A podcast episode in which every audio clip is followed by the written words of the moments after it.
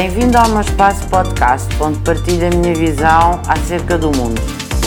É muito importante educar para a cidadania. Nós temos um programa muito importante promovido pela Assembleia da República, que é o Parlamento dos Jovens, e depois há câmaras que têm os parlamentos distritais. E é muito interessante educar os jovens para saberem como é que os órgãos de soberania funcionam, terem noção de qual é, poderá ser o seu papel na sociedade. É muitíssimo importante educar para a cidadania e desde pequenos, desde o pré-escolar, que se deve apostar efetivamente uh, nisso.